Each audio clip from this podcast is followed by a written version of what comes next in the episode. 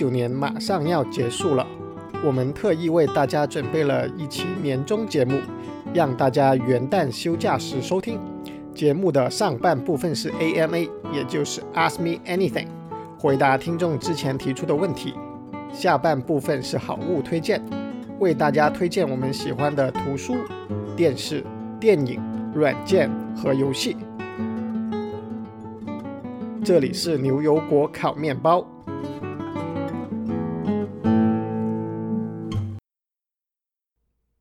大家好，我是 Cat，这次由我来主持 AMA 的环节。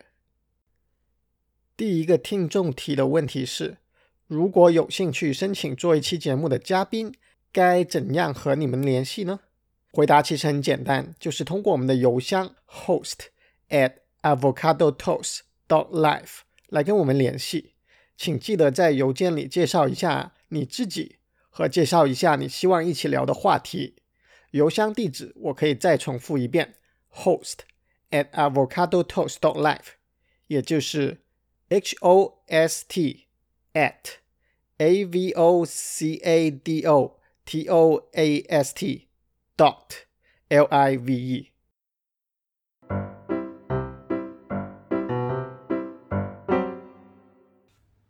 好，下一个问题，有朋友问呢，在 Apple 大圆环里面工作是什么样的体验？有助于提高工作效率和创意吗？关于这个问题啊，我们还特地寻找了一下周围认识的在大圆环里工作的朋友，稍微聊了一下。根据他来说呢，在里面开始工作的时候，感觉确实很新，很有现代感，还蛮兴奋的。同时，因为这个建筑很美嘛，所以一开始在里面工作的时候是觉得还蛮有干劲的。然后同时呢，因为在里面工作的员工虽然很多，但是建筑设计的还挺巧妙，所以相对比较安静。比较特别的一点是在于圆环中间是一个露天的花园，里面种着一些花花草草，还种着一些苹果树。哎，这个听起来就非常苹果。然后这个露天花园呢，大家平时一对一开会的时候就喜欢到那边走一走，环境还挺优美的。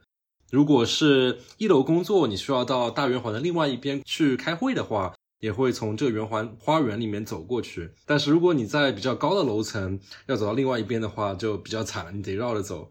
这个圆的周长是二派二嘛，相当于你要多走派二减去二二这样的距离。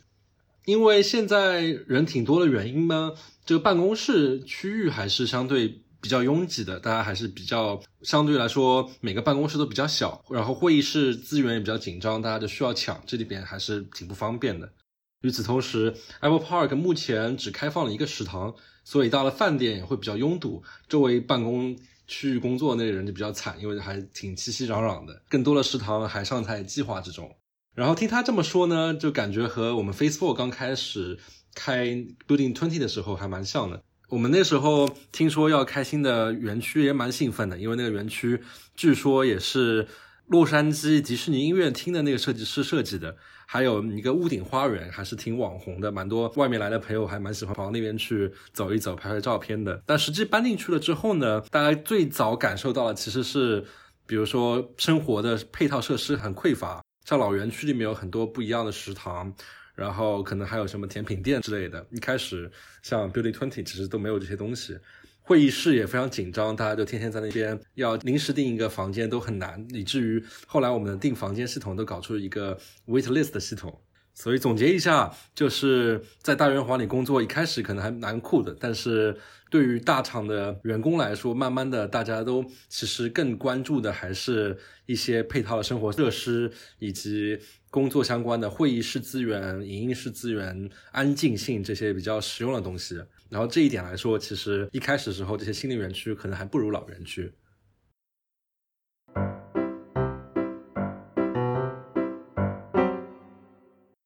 下面这个问题是：都二零一九年了，为什么带个娃还这么不智能？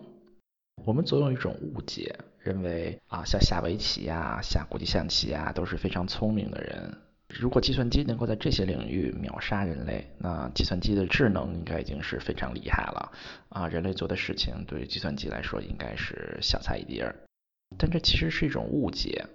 像下围棋啊这样的大量的信息处理，并且很多计算的工作，其实并不是人类所擅长的。人类在也就几十万年的进化史上，其实啊最有用的技能并不是这样大量的信息处理。人类在信息爆炸的年代，也其实也就是几十年，所有的人都开始识字的历史，也就最多不过几百年。在漫长的人类进化史上，最重要的技能啊，是那些啊，像狩猎呀、采摘呀、养育后代呀这些啊，能够让人类生存繁衍的技能。也就是说，其实人类非常重要的技能大概有两种吧，一种是其实是和物理世界相交互的这些技能。前段时间好像有一个研究说，他们制造了一个机器人可以装宜家的家具。其实对人类来说是非常非常简单的一件事情，但是计算机啊依然是花了很长很长时间啊，有很多研究组来做才能把它做出来。像智能驾驶这件事情，是所有人都可以花时间学会的一件事情。这么多重要的专家，这么多研究小组做了这么多年啊，智能驾驶技术还没有被攻克。还另外一类呢是啊，就是和人类的交互、情感交互相关的一些工作，就是如何理解他人，如何被他人理解。因为人类是个社会动物，所以在一起必须能够理解对方的情感。这类活动呢，计算机应该还说还是不行的啊。不要说理解一个具体的人了，就是自由创作呀，像作诗啊、写小说啊这样的活动啊，计算机还是差的还是很远的。而我刚才说的两类啊，一类是和物理世界的交互啊，另外一件事是理解彼此的情感啊，这两件事情，而代拔这件事情恰好就是。最重要的技能就是这两类啊，和物理世界相交互，以及理解人类的情感。所以，计算机要攻克带娃这件事情，可能还是需要很长很长的一段路要走。嗯，不知道在我们的有生之年能不能看到。其实有的时候，我觉得这是一个非常悲哀的一件事情，就是所有的这些人类认为非常聪明、非常高级的工作啊，像大量的信息处理呀、啊数据处理呀、啊决策呀，计算机反而做得很好啊。很多时候，在我们认为是非常低级的啊，不能叫低级了，就是非常普遍的工作，比如说像保姆啊、保洁呀这些工作，其实啊，计算机反倒是不如人类的啊，就是说也许。啊，在未来的某个时间，所有的那些我们认为很重要的、很高大上的工作都被计算机取代了，而人类做的都是这些像保姆、保洁这样非常一般的工作。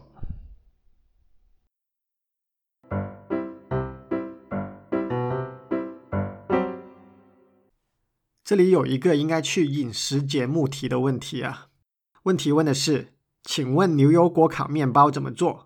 烤完面包放生牛油果吗？还是夹在一起烤？嗯，因为我自己也会在家里做牛油果烤面包，所以我可以简单介绍一下。虽然不一定有餐厅做的那么好，我是把牛油果分开来做，直接先把皮去掉，然后再切一下，切成片状，当然也要把核去掉，对吧？然后接着再烤面包，然后烤好面包了之后，再把牛油果的切片放上去，那就是最简单的牛油果烤面包了。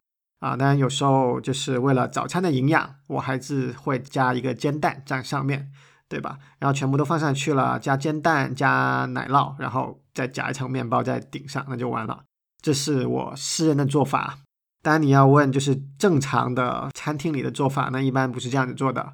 一般大家需要把牛油果做成泥一样的。然后加点盐啊，然后面包上面可能还要加点油醋啊，然后这样才更好吃。但是我在家里做的话，我就会比较懒，所以我会去找一个很实在的做法来做。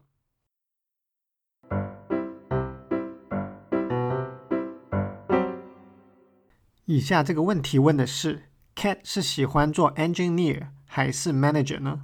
为什么？那这个问题由我自己来回答一下。我分别喜欢这两项工作不同的地方。对于 engineer 的工作，我喜欢能够造东西的感觉，就是把一个产品从无到有制造出来的过程。我实际上真正在乎的是这个产品能够变成一个对我和对其他人有用的东西，能够为大家创造价值。至于 manager 的工作，我喜欢能够通过 coaching 帮助别人进步的这一点。我现在更想要锻炼的是做 manager 的能力。因为觉得这方面自己的经验比当 engineer 的经验明显少太多了，不希望将来成为短板，所以想要优先找机会，多多发展自己这方面的经验。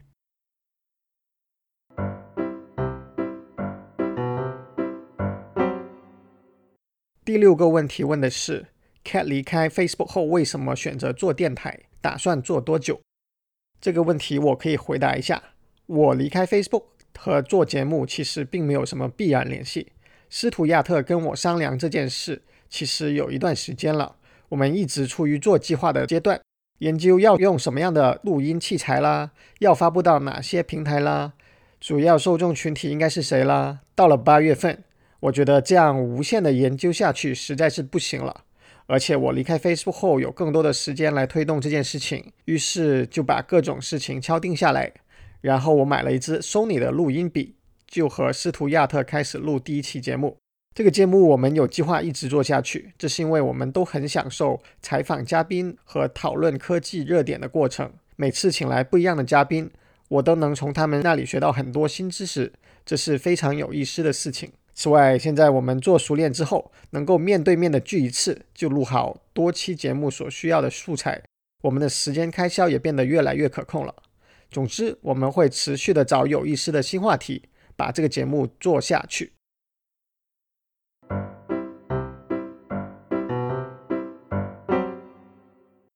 下一个问题是做播客的契机是什么？为什么是播客这种形式，不是博客、视频或者其他的表达形式？其实我们三个人估计情况也不是太一样。大家知道，Cat 是知乎上的大 V 啊，有三十多万粉丝，嗯，所以他试一试播客这种形式，我估计也就是想试一试另外的一个。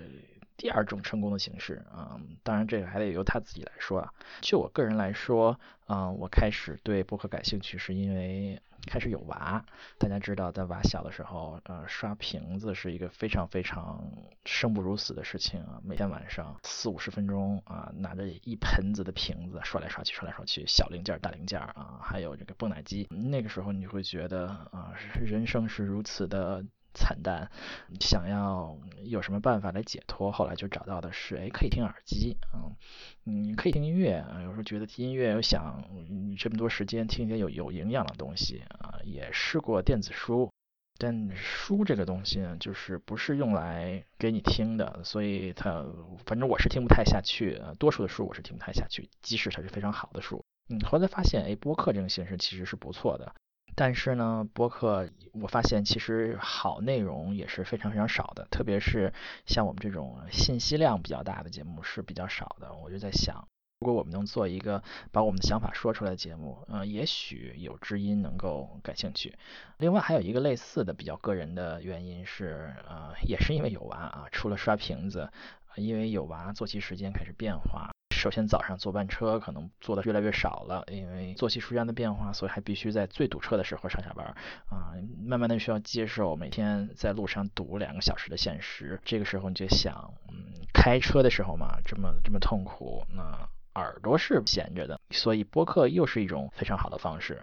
所以我在想，可能其他人也是吧。有很多人需要每天堵在路上，或者是 像我一样刷瓶子，嗯，所以播客是一个可以陪伴他周围的一种形式啊，我觉得很有意思，可以试一试。至于为什么不是博客呢？呃，我不知道大家还看不看博客，反正我是不看了。不知道有人还看不看？RSS 呀，去网站上看呀，嗯，或者是公众号，从某种程度上来说是另外一种博客，但是我也是从来不看公众号的。所有的啊，偶尔看的博客的或者是公众号的文章，都是看别人的转发，所以所有的这些文章，它都是写来为转发的时候吸引别人眼球看的，所以它的写法是一种非常非常啊迎合的。啊，写法啊，我不是说这个不好啊，但是说他现在博客或者是要是公众号要成功的写法，有的时候我觉得并不是我喜欢的方式。而播客呢，因为很多人要有固定的时间啊，上下班或者是做其他的事情，所以也许可以找到知音，可以一直的陪伴，可能是比较有意思的一种媒介。关于视频呢，确实有很多人说视频可能是未来，但是呢，对于我们来说，制作成本太高了吧？你还需要架摄像机，然后不是很容易剪辑，另外你还需要啊梳妆打扮，是吧？注意表情，这个我们也做不到啊。如果做播客的话，录个音，然后剪辑一下，花一些时间。嗯，把那些结巴的、磕巴的东西剪掉，或者重复的话剪掉啊。其实我觉得，也许是我们的时间允许范围之内能够做到的最好的效果了。这是我的事情，我不知道 Cat 和 Sean 怎么想。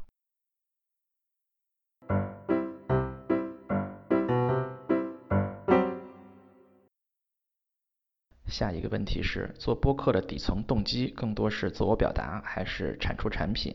括弧里说，自我表达偏向于我想说的，产出产品偏向于为了听众做东西。）我觉得我们三个人的动机未必是一样的，我只能说我自己的。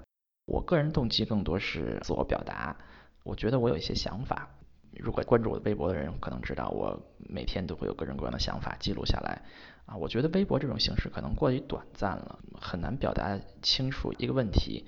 啊，如果要写博客或者写公众号呢，啊，那可能要用一些文字把一些问题讲清楚，可能又不是我很擅长的。另外，也是竞争非常激烈的一个领域。每天我不知道大家有各种各样公众号要看，可能根本就看不过来。而播客这个形式，我觉得很有意思。啊，它可以用口语的形式把事情讲清楚，可以用对话的形式，它可以不厌其烦的花很长时间的在讲件事情，把来龙去脉都讲清楚，然后把一些具体要分析的地方可以反复的说，可以说的非常的生动，所以我觉得是一个非常值得尝试的媒介。啊，我不知道 Cat 和上是这样的想法。我觉得我更多是为了产出作品吧，我会把更多的时间花在思考如何增加听众数量上，因为我把这个看作一个 growth hacking 的项目来玩，所以我会考虑如何蹭热点啊，如何去看数据和分析用户爱听什么不爱听什么内容，最后以此来决定将来的选题。这些事情都是我在知乎上没有刻意去做的。尽管我在知乎上毫无策略的积累了三十四万的关注啊，但这次我想试试我能否通过一个有效的策略来把我们 Podcast 的听众数量做上去。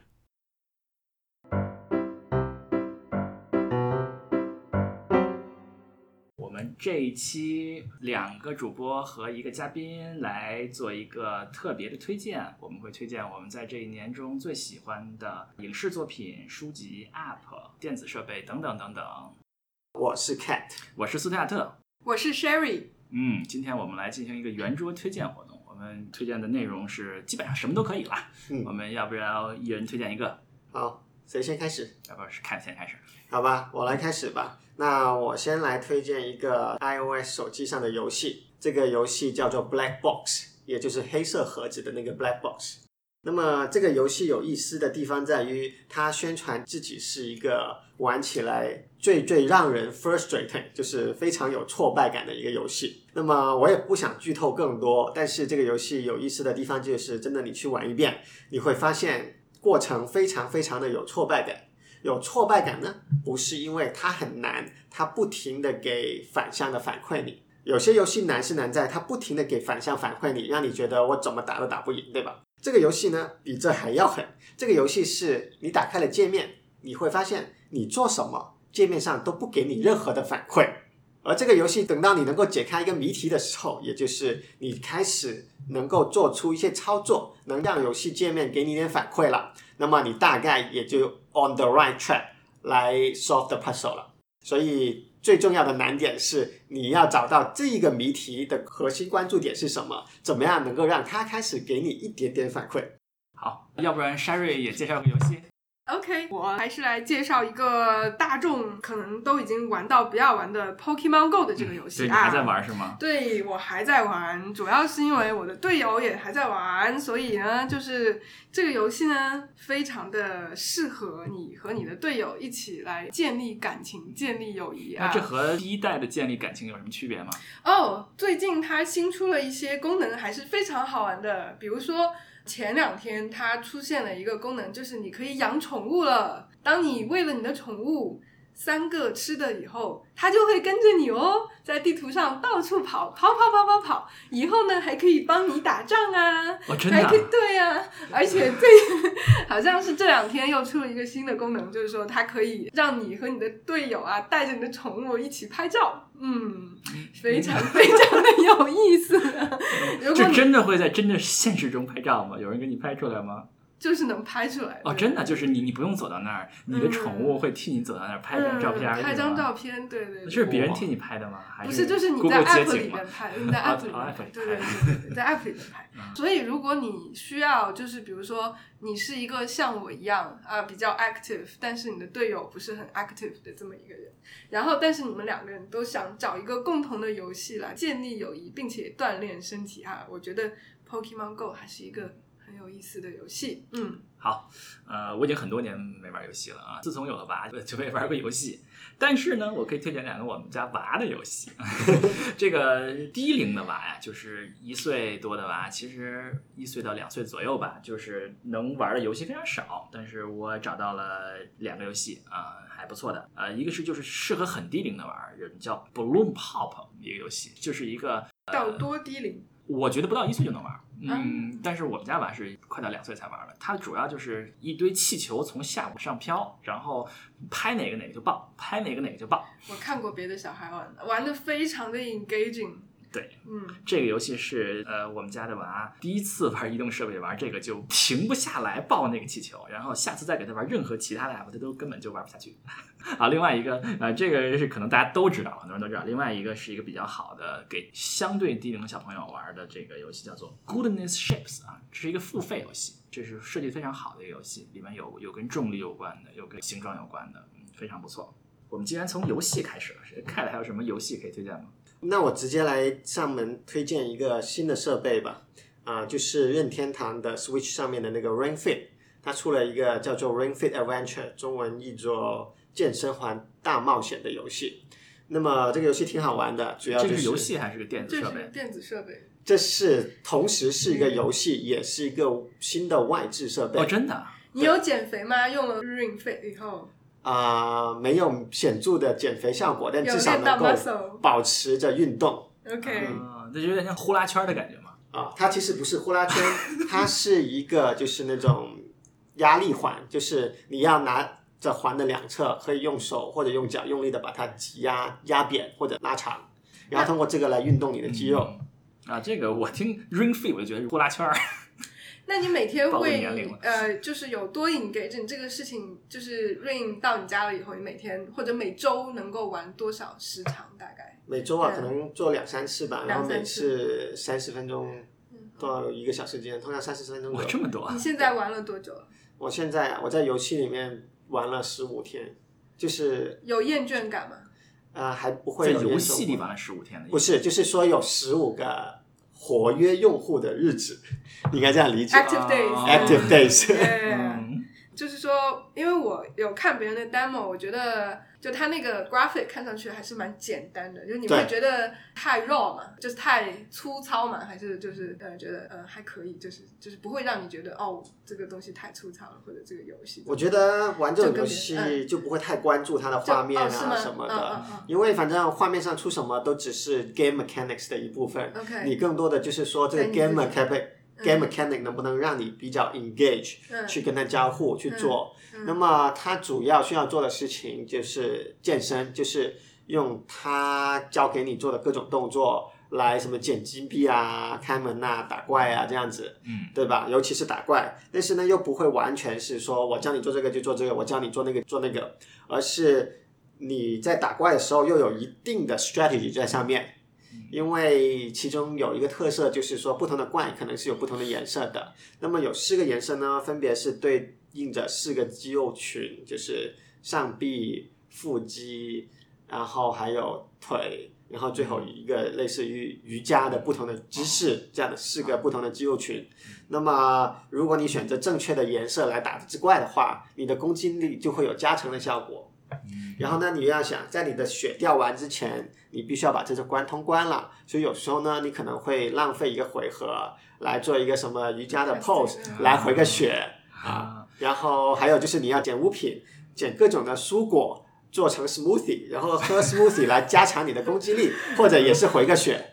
嗯，所以所以这就是一个可以这个单独健身并且娱乐的一个游戏啊，非常不错啊。乐这这个叫任天堂 Switch 设备上的一个 Ring 呃 Fit Ring Fit 健身环大冒险，健身环大冒险啊。嗯啊，那我来个设备吧，我在上集已经推荐过了，就是那个亚马逊的 Blink 就是它的摄像头是可以不接线的啊，因为它里面有两节五号电池，可以用两年。嗯，它不录像。如果你们家有大房子的话，呃，你在室外你是打个钉子就可以放在上面，是任何地方都可以。两节五号电池，然后它是自动感应，有人的移动它就会自动拍，你可以设置拍五秒、十秒、二十秒，上传到云上面，亚马逊的云上面。然后就会给你发一个通知，你在手机上可以看到这个视频，非常好啊，不用走线，非常的好。你我想知道你如何确认它没有漏拍呢？呃，不能确认，我觉得它很多时候是会漏拍的啊。那你是不是应该在一个地方装一个连续录像的摄像头作为 ground truth？verify 我们可以做一个，哎，我们可以做一个测试，看看这个是怎么样。然后看看，OK，ground truth 说有过这么多的 motion happen，对啊？然后再看看 blink 是不是都有触发到。嗯，好，对，然后我还有一个问题，就是说你你这个 blink 你装一个钉子就能放上去，对不对？对。最近有很多的 event，就是说是因为小偷可能直接把那个东西就拿下来了，然后他在做别的事情。你这个设备是不能防止他干这样的事情。是不能防止呃任何外置摄像头都不行吧？都可以把线直接剪下来。会有一些就是它大一点的那种 security camera，它是装在那个比如说一个什么顶上，然后三个钉子那么插在上面，那啊种是不会。这是我们就是省得花钱了嘛。真正高级的安保系统应该是断电、断网之类的都当做，不都当做 intrusion 啊，啊，就是说任何时候。他感觉到有人在 tampering，嗯，然后就作为 intrusion 报警。但是他还得有通过别的。对对对，他要有别的对六 four G 的网络，就说指望你不可能短时间把所有的通讯系统都干扰了。好，这是我的设备啊、就是 Blink 啊，是亚马逊旗下的公司 Blink 做的摄像头。凯还有移动设备可以推荐吗？我没有设备可以推荐了，我推荐一本今年读过的书吧，叫做《Why We Sleep》，为什么我们要睡觉？好像 Bill Gates 在今年推荐的书单里面也有提到过这本书，就是它的作者是一个 Berkeley 的人写的，然后就这个人在 Berkeley 和在以前的其他所任职的其他学校里面做了很多关于睡眠科学的研究，然后里面讲了很多有意思的点，啊、例如说其中一个点是为什么人晚上对于蓝光特别敏感，就是屏幕上的蓝光更会让人导致不容易入睡，对吧？他的解释是说，因为人类在以前呢都是通过这个自然界的阳光来对准生物钟的。那么为什么蓝光特别厉害呢？是因为在生命还处于海洋生物的这个阶段的时候，那么海洋过滤到的比较主要的光谱就是蓝光，所以呢，海洋里的生命呢，主要是通过蓝光来判断现在太阳的位置和调整生物钟。因此，就算在生活在陆地上，蓝光还是一个就是主要影响生物钟的光谱哎，。是我推荐过的那本书吗？你有没有在知乎上看到我推荐的 我推荐过那本书？没有呢，是不是有一本书是我记得是伯克利一个教授？我印象最深的是他说，我看那本睡眠书，伯克利教授写的。我印象最深的说是有两种人，一种是夜猫子型，一种是这个早睡早起型。嗯这两种人是生理决定的。如果你抗拒生理钟的话那你是完全错误的，你是你是完全效率都很低的。这是我最印象中的一本书，也可能是这本书。啊对这本书里面是有提到过这个观点，但这个观点也是在别处提到过，所以我不知道有多 unique。哎，确实是我推荐那本书啊，也可能你是看到我知乎上回答然后去看的嘛。那我需要查看一下我的这个阅读记录是在你发帖之前还是之后了。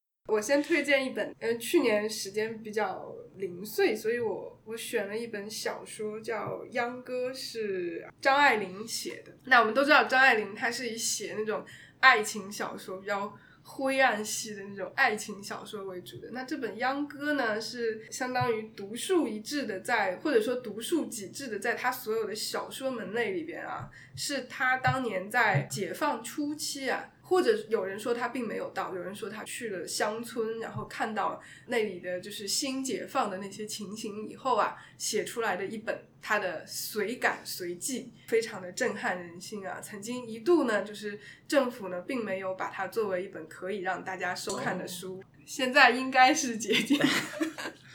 嗯，就是讲土改啊，讲那些的故事。对这一段历史比较感兴趣的呢，可以去看一看他这本书。我觉得写的还是相当真实，并且带了一点他自己的感情在里面。嗯，我今年读的书特别少啊，很多人都是在上班路上听的。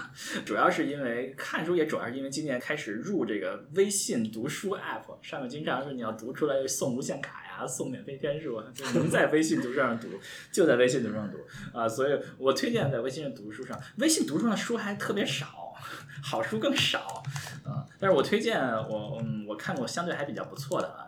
我看的书大多数都特别晦涩那种。我先推荐一本不晦涩的啊，一本书叫做《时过子夜灯犹明》，嗯，是一个去年出的一本书，讲的是名人的故居、故事和故人。啊、是好像作者叫李路，好像是，嗯，他写了很多，从写的茅盾、曹禺、老舍啊、鲁迅、沈从文啊、蒋介石、宋美龄、林语堂，他讲他们的故居，讲他们的故事，文笔非常好，非常可读性非常强，可听性非常强。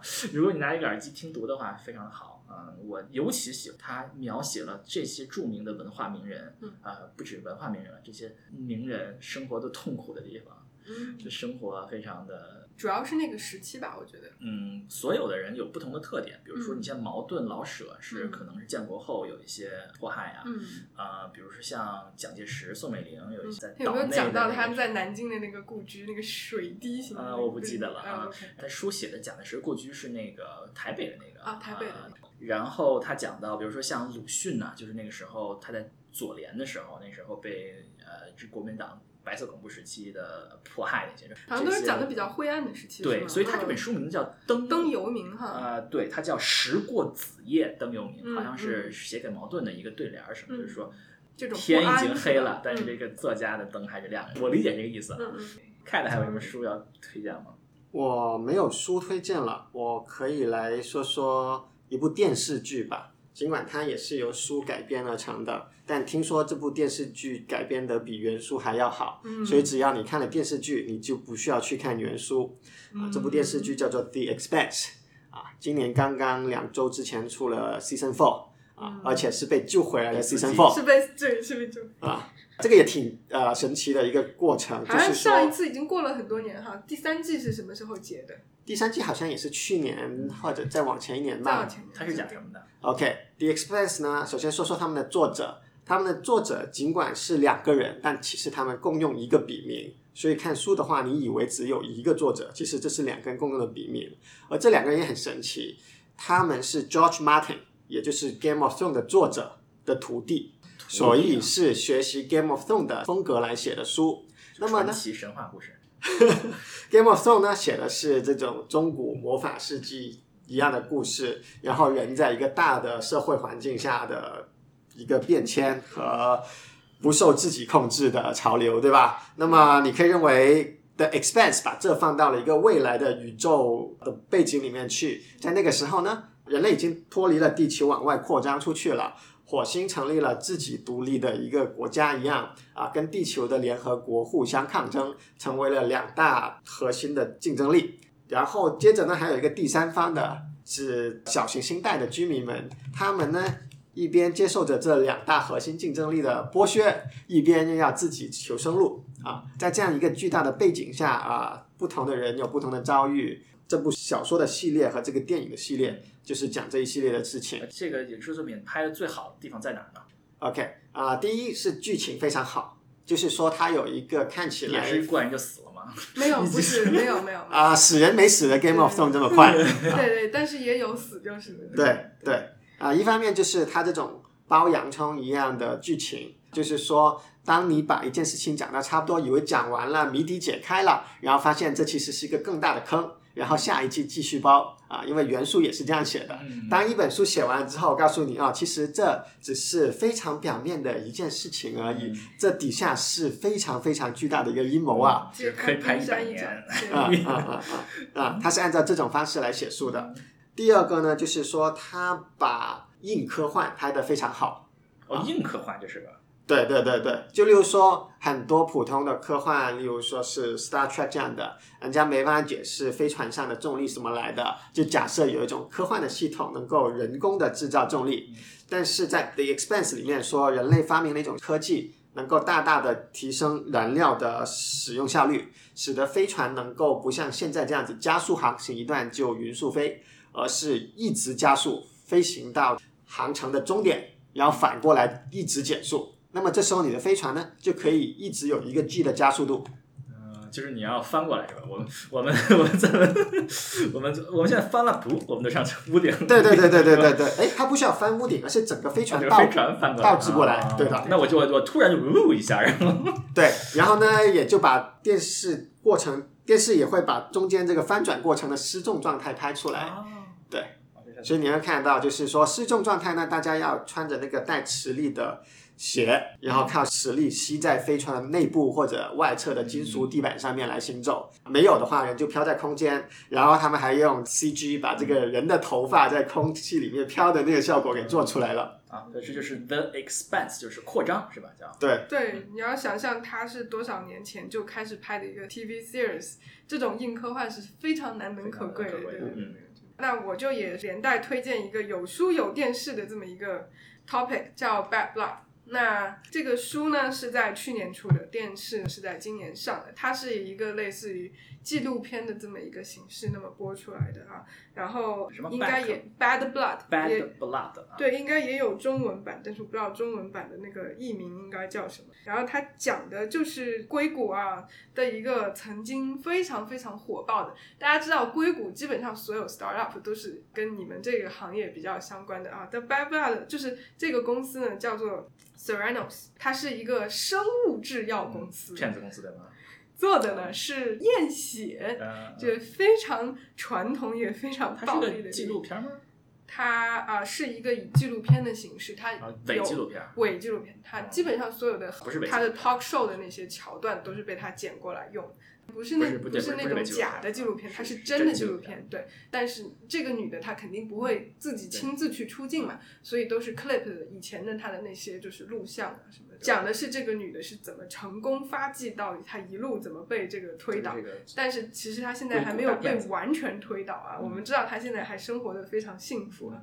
但是呢，这个还还有官司啊，嗯，就是在讲大骗子创业公司的故事，嗯，是的，然后非常有可读性啊，尤其是这本书，也我是纪录其实也片是吧？也是是纪录片，也是记录呃也是书，对。然后我推荐大家先去听一听这个书，就是它也是一个非常有可听性的书真的真的对，就是它的这个故事性很强。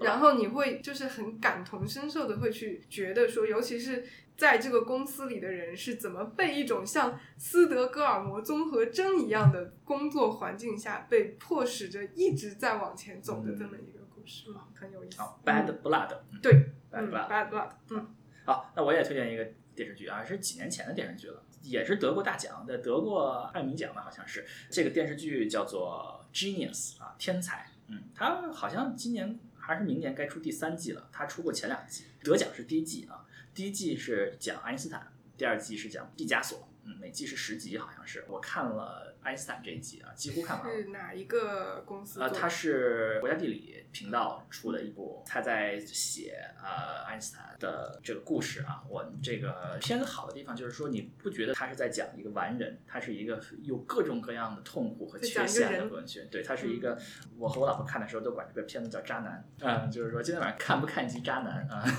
就是说爱因斯坦他是一个非常渣的人。他毕业之后没有工作，当过家庭教师啊、还还被人开掉，说教的不好，颠沛流离，最后靠了一个朋友的关系才去了那个专利局工作。就是他的婚姻也很不幸啊，他第一任老婆生了他的孩子的时候还没有结婚了，他都没有陪伴在身边，并且那个孩子很快的就死了，他基本上都没有见过。他跟这个老婆后来又生了两个儿子，带娃也非常的痛苦，像是因为带娃怎么样，他要请他妈来，然后婆媳矛盾也很多，成天吵架，家里鸡犬不宁。然后他的老婆非常的也是个天才物理学学家，帮他做了很多事儿，他都没有感谢，对不对嗯？acknowledge 他老婆，嗯非常渣，很多很多的东西。你看到爱爱因斯坦是一个一度非常失败、非常渣、非常各种各样问题的一个人，啊、所以推荐大家看看啊、就是天才并不是我们想象的那样，年纪大了就喜欢看这种呃 励志型的电视剧。嗯 Genius 第一季，嗯，爱因斯坦，我没有看到第二季毕加索不知道怎么样。我就来推荐一下这个电影。去年我看了一部很有意思的电影，可能很多人都没有去注意过，它的名字叫《塔里》，中文名叫《塔利》，讲的就是一个叫做塔利的年轻的母亲，在生完了她的第三个或者是第四个宝宝以后，生活呢变得就是更加的繁忙，本来已经很繁忙，要变得更加的繁忙。之后呢，他有一些 stressful 啊，直到他请来了一个 night nanny，然后生活就大变了样。这是你从就是 trailer 里边可以看到的这样的情形。那么其实呢，个 trailer 啊，它是一个心理剧。当你看下去之后，你就会发现，哦，原来不是这么一回事。对对对对，就是很有悬念片。这是一个有点悬念的一个，对对对。塔里，对塔里。好，好，那我也推荐一个电影啊。Sherry 说他知道我肯定会推荐，所以他就不推荐了。所以我来推荐这部电影，叫做《Roma》啊，就是今年的奥斯卡获奖影片啊。是一个完全的黑白电影，它和前两年获奖的那个《The Artist》黑白还不一样啊，《The Artist》是仿古式黑白啊，他把他的那个一秒钟多少帧都调过的，都是调过，好像是七八十年前的电影，但这个就是完全黑白，他就是这个摄影师就是觉得黑白牛逼。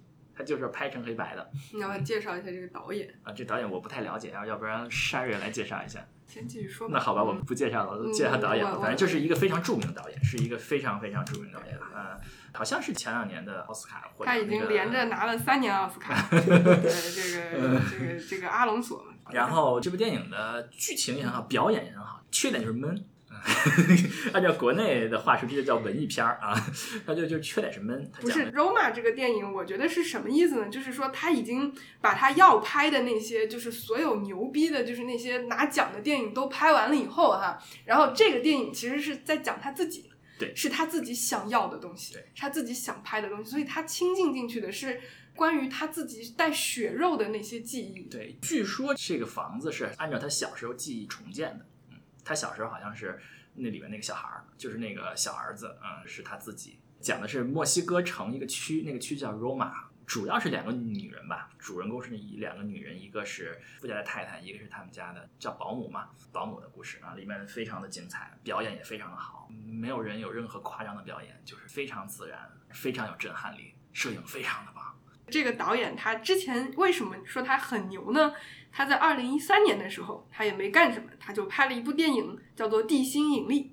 那这个电影呢，也是在当年非常火爆啊，拿了这个，对对对对，拿了奥斯卡奖。然后在之前，他拍了另一部电影，叫做零六年的时候，他拍了另一部电影，叫做《人类之子》，也是非常有争议性，但是拍的很好很好的一部电影啊，都推荐大家去。就他所有电影，包括他在之前零一年拍的那部叫做《你他妈的也是》。也推荐大家去看一下，当然我不知道这个在中国能不能被看到，但是就是如果能看到的话，零四年的时候他拍了一部电影，我相信所有人应该都看过了，叫《哈利波特：阿兹卡班的逃犯》。嗯，好，这是一部电影，《嗯《罗马》。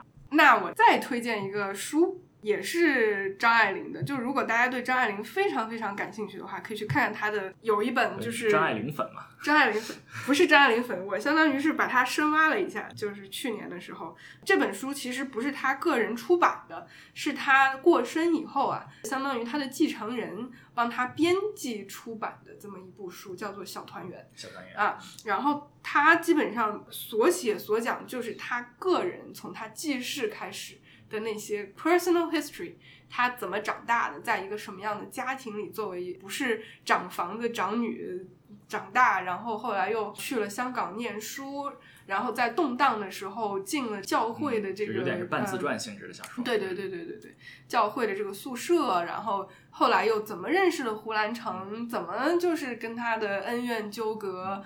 我们说的这个片名是《小团圆》啊，所以就是它还是一个相对温暖的一个结局，但是比现实生活中的张爱玲要好了很多很多。我每次去伯克利的时候，我们那个在伯克利朋友都给我们指，哎，你看那个是当年伯 张爱玲是是是是，对对 对，他。后来在美国，对他后来还讲到了他后来在美国，然后认识了一个共产党员，然后就跟他结婚了。因为那个人是共产党员嘛，所以他们的境遇也非常的不好。所以最后他是怎么就是没有保住他的那个孩子，他非常的伤心啊。对，可以配合我那个 登人工对对对对，可以可以配合你那本那个对对登游明来一起看，我觉得相当好。小团圆啊，张爱玲的小团圆。我在这个以免忘记啊，我来推荐一个播客。我其实去年就推荐过，但是我今年又听了很多。我是这个播客的铁粉，这个播客的名字叫做天书广播。图写推荐啊，这个播客的播主是一个有传奇色彩的一个人啊，这个人是个北京八中少儿班毕业的。北京人怎么知道，八中少儿班是一个让小孩十四五岁上大学的一个班啊。他是十四岁进入北大化学系，然后呢，他不知道怎么就喜欢上了这个古语言，他就不知道怎么就读了一个北大的泛语研究生。他后来就是泛研究生，他他做一个什么语言？破解了一个什么什么语言？反正做了一些乱七八糟的东西。然后他在他就去哈佛嗯读了一个伊朗学的博士，他的博士论文是讲于田语的，嗯，然后毕能再说一遍吗？于田语，新疆就叫于田，那个字儿我也不会写，好像是门里面一个真还是 于田语的，啊，啊我没必要知道了。反正是这个节目非常好，就是他这个是个天才全世界读他这个专业的，是不是也就他这一个人？呃，他说他们于田语也就不到十个人，全世界不到十个人做啊、这个你是因为 personally 认识他，然后所以才喜我完全啊？你完全不认识我在网上就是纯因为他的才华，才我喜欢他完全的啊啊，，是这样。这个人叫张湛啊，张湛这部天书广播叫张湛，然后他那个节目非常好，他请了很多跟他类似这种经历的人，他请嘉宾很有意思，很多都是跟他一样理工科出身，然后后来后来你是不是特别希望有一天自己也能被？就是我们在这里宣传一下，这个斯图亚特是不是有一天也希望自己被邀请到这个节目？啊不不不不不，啊 我们些水平肯定是没有的。他讲的所有的这个节目都是他们这些就是就文科的，他们可能还有一个语言学、历史语言学的圈子，嗯有一堆人都在讲的这种各种什么，就各种敦煌文书啊。他们有一个还有好朋友在那讲这个加绒语啊。呃，加绒语汉藏语系的一个小语支，然后所以讲各种各样的这种突厥呀，嗯它是一个，啊他还讲了好多粟特呀，反正各种各样的。非他会就是连带着历史一起给你讲，是吗？他主要讲历史，主要讲历史，好像他就啊他都是各种各样的嘉宾讲各种各样的语言，他叫嗯天书广播，确实是天书。但是我觉得这个主播张湛啊很有天赋，能够把非常深入的问题给大众讲得非常清楚。嗯我什么时候想我们也可以能做到这一点。我能把我的专业给大众讲到这个程度吗？绝对不行，我还要努力很多很多倍。图写推荐一个博客天书广播，那我也可以推荐一个叫做 Acquire 的博客，就是收购的那个意思。嗯 Acquire 非常有意思。Acquire 是两个 VC，准确来说是两个 VC 里面的 general partners 一起做的节目。他们有时候聊聊自己投资投过的 portfolio company 啦，有时候也聊聊别的已经成功上岸的创业公司啦。例如说，里面有一期讲到这个阿里巴巴的历史，他们自己就做了非常非常多的研究是。英语的吗？是的，是个英语的节目，做的非常专业。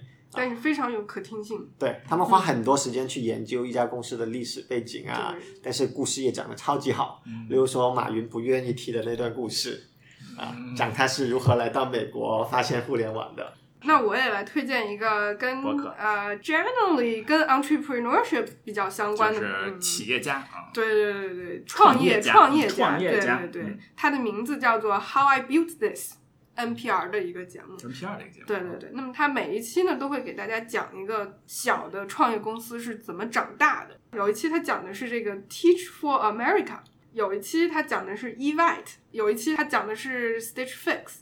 啊，但是有的时候他也会讲一些，就是根本你都从来没有听说过的这么一个小的这么一个企业，他就会怎么讲呢？他会从这个人的成长环境、成长过程开始慢慢给你讲，然后讲到他为什么会有这个 idea，他怎么样经过了一千次的 failure，然后这个呃 failure 给他带来了什么样的困境，然后再慢慢的讲过来。嗯，差不多是一个类似于讲故事加上对话的这么一个形式。他们会请这个 entrepreneur 一起来参与到这个哦，就是本节目里面。人会来讲。对对对，但是啊他也会主讲一些他的这呃，个是个就是。NPR，就是美国的国家叫什么？就是美国著名的公共电台。公共电台这个节目叫 How I Built This，How I Built this 也是一个英文节目嗯，啊。我们讲三个播客。嗯，嗯，我的最后一个推荐的，我再推荐一本书吧啊，我推荐一本中文书，再推推荐一本英文书吧，是也是前两年的书，叫《The Disordered Mind》，是讲各种精神病的一本书啊，作者是一个。曾经获得诺贝尔奖的一个获奖者，他现在九十多岁了，九十多岁写的这本书，就是前两年出的。嗯他通过各种病症，比如说抑郁症、精神分裂症、阿兹海默症嗯等等，讲这些病症，嗯来也帮助你讲人的大脑系统、大脑神经系统是怎么回事儿。嗯嗯，是非常深入浅出的一本书，也很有可读性，也有很有实用性，知道这些精神病是怎么回事儿，然后了解很多脑神经科学发展的非常新的一些进展。这本书叫《The Disordered Mind》也是最近新出的书。好像是前年出的。嗯 The Disordered Mind: What Unusual Brains Tell Us About Ourselves。